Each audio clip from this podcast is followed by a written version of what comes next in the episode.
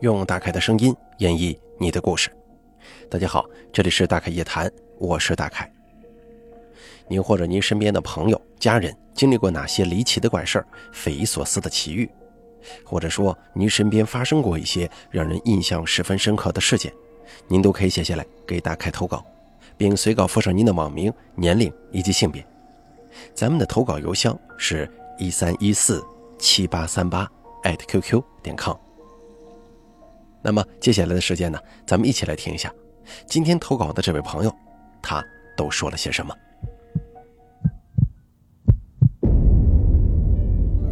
这位朋友是这么说的：“凯哥你好，我是哈哈妹，我经常去你直播间溜达，不知道你是否有印象呢？我听了你很多故事了，有时候直播去听，赶不上直播就去听录播，故事集也听了很多，最喜欢佛牌跟大开夜谈。”喜欢夜谈系列，是因为在别人的故事当中回忆了自己的经历；喜欢佛牌系列，是因为好奇，并且在泰国旅游的时候啊，也有专门去了解一些佛牌的故事，也确实经历了一些奇怪的事儿，所以在听你讲述的时候都会感同身受。说一下我自己吧，我在十二岁以前总是碰到一些不干净的东西，所以一直到现在，即将三十岁的我，受过高等教育的我。也一直相信有一些科学解释不了的东西存在。我经历过的事情挺多的，都是自己的真实经历。小时候害怕，不敢说出来；长大以后说出来，别人也不信，所以没有过多的去分享过。自从接触过凯哥的故事之后，发现有那么多人跟我有过类似的经历。今天我说什么也得分享一下了。记得那个时候是五年级暑假。每一个夜晚对我来说都很煎熬，因为一到天黑，我就能感觉到有些东西在靠近我。有一天晚上，我突然醒了，想再睡，却怎么也睡不着。我四岁的妹妹睡在旁边，她睡得很香甜。我叫了她几声，没给她喊醒，于是强迫自己赶紧睡着，就双眼紧闭着。可是我的耳朵里却听到有脚步声逐渐走近。然后我开始出现耳鸣的现象了，我心里很明白，这就是鬼压床的前奏。接下来，一股阴冷的冰凉感从脚底开始往腿部蔓延，直到我的上半身，最后我就动弹不了了。大脑十分清醒，身体却不受控制。我努力挣脱，手跟脚一直在寻求突破点，最终我大喘一口气之后重获自由。我淡定地坐起来，打开灯。暂时就不敢再入睡了，这样的夜晚对我来说是如此的熟悉，以至于我挣脱之后第一反应不是哭，不是害怕，而是坐起来先休息一下。那会儿是一阵一阵的憋屈感。我不再去想到底是什么，起身走到爸妈房间，我喊醒爸爸，说我害怕。爸爸醒来之后安排我跟妈妈睡。那会儿我并没有告诉爸妈发生了什么，所以我要求开灯睡觉。被拒绝了。我睡这边，妈妈睡脚头。关灯之后，我心里还是有些忐忑，不过很快就睡着了。也不知道在几点钟的时候，我突然又醒了。这次我却经历了这一辈子都不会忘记的一夜。床的床头边紧挨着一个沙发椅。我醒来之后，发现上面坐着一个人，具体什么样子看不清。因为太黑了，那一晚上没有明亮的月光，我却在房间里发现一处亮。出于好奇，我就盯着那一处光好一会儿，终于看清楚了形状。那是一个灯笼。我小时候跟家里人去上坟的时候，见过坟包上插着这种灯笼，一模一样。一时间我冷汗直冒，他就坐在我旁边，我呼吸都变得很小声。那一瞬间，我脑袋从来没有那么清醒过。不过我还是没出声，因为好像没有伤害到我。我紧闭着眼睛，再一次强迫自己赶紧入睡，假装自己什么都没看到，没有冒犯他。迷迷糊糊当中，似乎睡着了，又似乎在睡着的边缘。我眯缝着眼睛，想看一看他还在不在。但是这一次，灯笼不见了，我却看到了另外一个让我很难忘的东西。那是一个只有上半身的人影，没有头，特别的黑。那天晚上没有月光，本来已经很黑了，可是他身上那种黑却让人一眼能够分辨出轮廓，只有上半身看不到头，就这么直立着站在我床面前。我盯着他看了几秒钟，吓得赶紧闭上眼，用被子蒙住头，不知道是什么时候睡着的。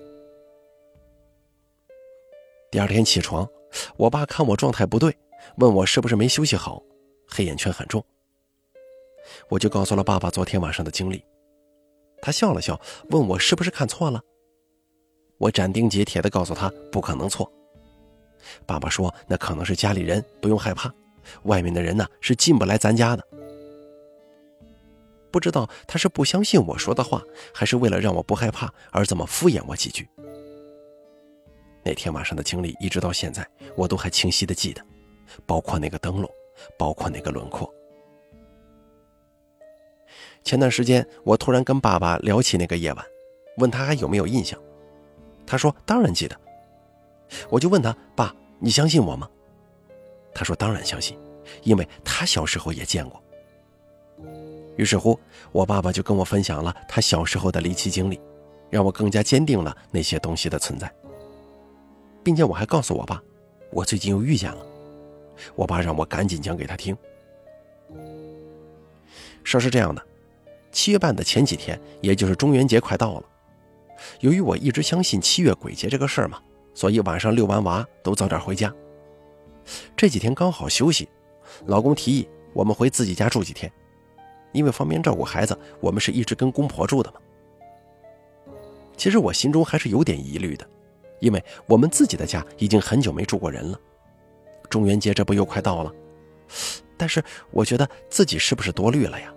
毕竟那么多年都没有遇到过那些东西，于是晚上我们两口子就回去了。我走在最前面，开灯的一瞬间，我看到了有个影子在客厅晃了一下，不见了。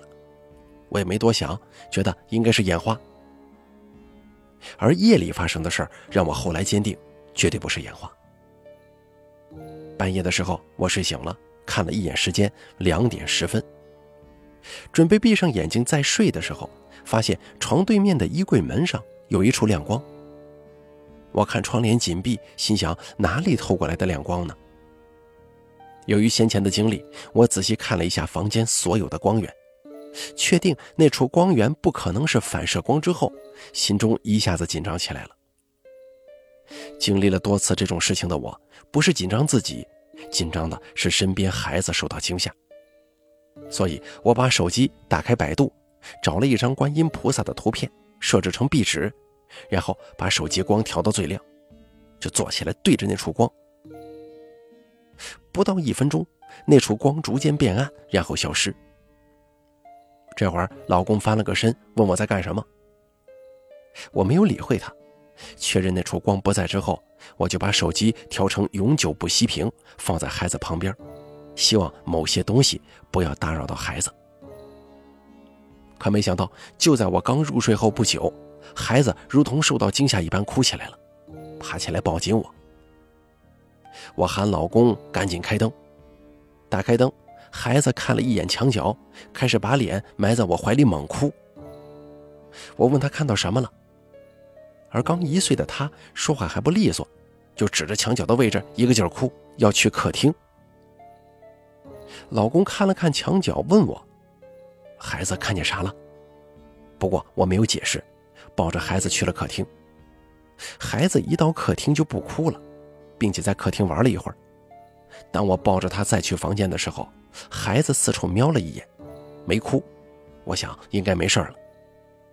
哄睡了孩子之后，我却再也睡不着，等着天亮。天亮后，我给我爸打了个电话，告诉他晚上发生的事儿。我爸说找老家里的一个白先生看看。白先生啊，我先前听我爸讲过，说看事儿特别准。给他一支烟，然后把所经历的事告诉他。他左手拿着烟，右手就开始算。烟抽完，他就能把那些未知的事情缘由都给你讲清楚，并且给出解决办法。我提醒我爸，把我小时候看见灯笼跟那个半身人的事儿也问一问。下午的时候，我就接到我爸的电话了，说昨天晚上那个是在回家路上跟着回去的，不要紧，烧点纸钱就可以了，不会伤害人。至于我小时候的经历嘛，这先生解释说，我们家老房子很久以前有个马庄，兵荒马乱的年代，有很多孤魂野鬼，我小时候看到的就是他们。听到这些之后，我小时候经历的那些突然就释怀了，因为除了鬼压床，我没受到过什么实质性的伤害。一直到现在，自己虽然更易感知到这些，却一直很平安，没有受到什么骚扰。也许万物都有自己的归属，都有自己的命格，不论以什么方式在遇见，不论你是否看得见，它就在那儿吧。再给大家分享一个不太一样的经历，包含了很多复杂的心情，是我个人经历过的灵异事件当中最温情的，也是感受最真实的灵异经历。那天夜里，我在梦中惊醒，梦里的一切是那么的真实，以至于我醒来之后，眼角的泪水正顺着脸落下。在梦里，我、我父母、我小姨跟小姨夫围着一张方桌，桌子的西面是我的外公，桌上放了许多礼物，是我们带回老家给外公的。在梦里，外公笑得合不拢嘴，只是不说一句话，一直笑。奇怪的是，桌子放在路上的一个拐角处，拐角的东边就是我外公外婆的家。看着外公笑，我们也很开心，跟着一起笑。只是我不知道为什么，笑着笑着却忍不住哭了，然后在一阵心痛当中醒了过来。恢复意识之后，我发现一切都是梦。外公离开人世即将三个月，我近期总是梦见他，这个梦格外清晰。可能是我心里一直在牵挂他的缘故吧。过了几天，母亲告诉我要回老家给外公烧百天。我突然想起来那个梦了，于是决定跟母亲一同回去，来弥补外公去世的时候我没有来得及回去的遗憾。当然了，我知道这个遗憾将是终生伴随我，直到他渐渐消失在我的梦里。当时一同回去的有我妹妹。母亲跟小姨。路上，我问了母亲外公埋在何处，她说就在老家转角处西边，跟太爷在一块儿。听到这儿，我拿在手中的水瓶差点滑落，心中更加确认那是他托梦给我了。走到转角处，看到坐落在西边外公的坟墓，跟梦里外公的位置一模一样。现在看来啊，梦里的一切似乎都是有迹可循的。高大的墓碑上写着他的名字，到处都是新坟的痕迹。一瞬间，我的心纠结在一起。那一瞬间，永恒失去他的感觉是如此强烈。转头走向老家的路上，我再也忍不住流下了眼泪。回到家，外婆准备了我们爱吃的晚餐。晚饭后，跟我们聊起了这几个月他的情况。他说，他感觉外公从来没有离开过，一直在陪着他。在夜里似梦似真，外公还睡在他的身后，还跟他说话呢。我跟小姨相视未言，后来小姨偷偷告诉我，外婆心中啊估计还是太难受，总会觉得外公还在。我没做声，其实说不上为什么，我也觉得外公还在，躺在他的床上吃饭的时候，还无意的想喊他下楼吃饭呢。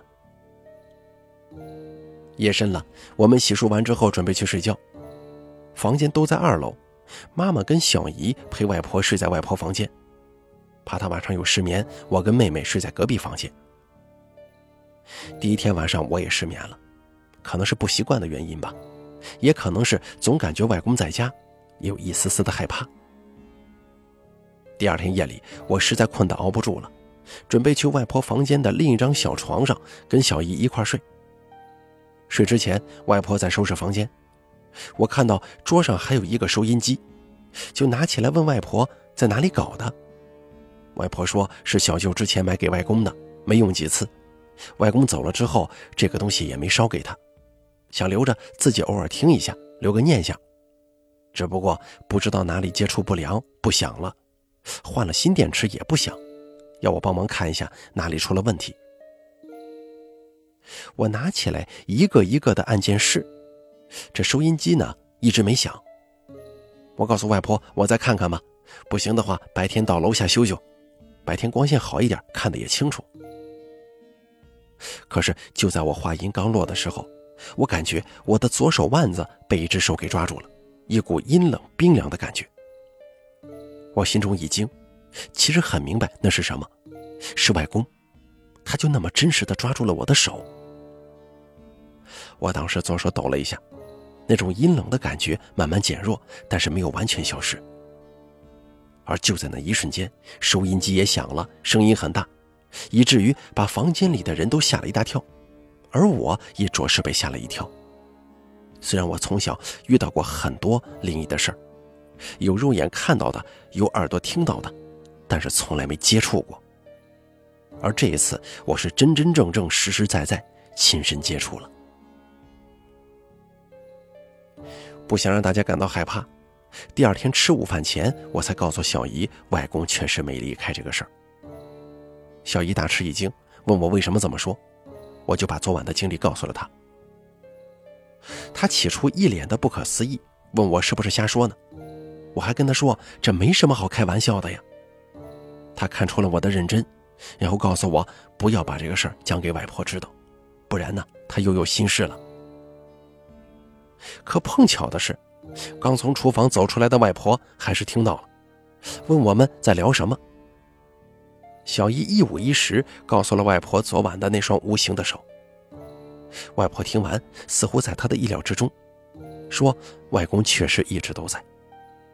前些天，外婆梦见他在房间的衣服兜里到处找他的扑克牌，还问外婆那牌藏到哪儿去了。”外婆第二天醒来，就去某件衣服兜里找这个扑克牌，确实找到了，然后让大舅烧给了外公。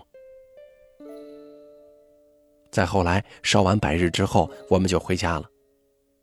因为考试去到表妹的大学，就是我小姨的女儿，我把这次经历告诉她了，包括梦里外公在方桌的西边，现实里他的坟墓在拐角的西边，也包括夜里的那双无形的手。他听完笑了笑，就说：“外公肯定是想你了，想让你回去看看。”说完，我望向夕阳落下的方向，左手腕处开始隐隐作痛起来，就是那双无形的手抓住的位置。我觉得那应该是他的思念吧，也是对尘世的不舍，以及对亲人的眷恋。后来梦到外公的频率逐渐减少了，不过经常梦到他拿着棍子赶着打我跟我母亲。怪我们没有把他放心上。这个呢，也许是我自己心中的那份遗憾在作祟，也许是他最后的不舍在渐渐远离，以这种方式增加些许痕迹，存留在我的生命里。好了，咱们本期投稿的故事呢就说完了，感谢哈哈妹的投稿，也感谢大家的收听。咱们本期投稿的这个故事呢，说的特别感觉贴近生活，并且这个文章当中所有的故事经历，咱们都从其他的大开夜谈当中听到过类似的，比方说床边站着个人呐，比方说一些鬼压床啊，还比方说一些亲人离世后的那种眷恋之情，以及很多朋友提到过的这个亲人逝去之后还会回来看上这么一眼。其中呢，给大家印象比较深刻的就是小孩子惊吓的哭泣那一段。当时咱们投稿人哈哈妹，她也是感觉到了一些不对劲的地方。睡着之后，这孩子也感觉到了。起来之后呢，这个投稿人还是非常聪明的啊。他拿出手机搜索到观音菩萨的这个法相，然后把它放在手机屏幕上，放在孩子身边。哎，这个呢也确实是有这么个操作，也确实是有用啊。孩子呢起来之后，就是去客厅，不在屋里待着，屋里角落还一直在那看，他害怕。怎么说呢？这个七月份啊。民间呢，就是称之为所谓的鬼月，就说这个月呢，很多哎有力的魂魄来到人间享受供奉，而那些没有供奉的怎么办呢？哎，就到处乱窜。有时候碰到火气不强的人呢，可能就跟上了，但是他们一般情况下没什么恶意，也不做等人，就是看看能不能混点供奉或者什么的啊。小孩嘛，年龄小，有的时候阳气比较弱，他们的眼睛能够看到一些东西，大人可能无法直接看到。这个有关于七月份的传说，那太多了。这个呢，信与不信都在大家。不过咱们这个投稿的哈哈妹，她的文笔写得很好啊。最后一段关于她外公的这个事儿，写的也是蛮感人的。感谢你的投稿。好了，咱们本期大凯夜谈做到这儿就结束了，非常感谢大家的收听。如果您也想给大凯投稿，诉说一下您的一些奇奇怪怪的经历，请记住以下三种投稿方式：第一，关注大凯的微信公众账号“大凯说”，发送聊天信息给我；第二，加大凯的 QQ 投稿群四群五四六七六八六八四，把你想说的发送给群主就行了。还有第三种最简单的投稿方式，把你想说的发送到邮箱。一三一四七八三八艾特 qq 点 com 就行了，我在这儿等着您的投稿。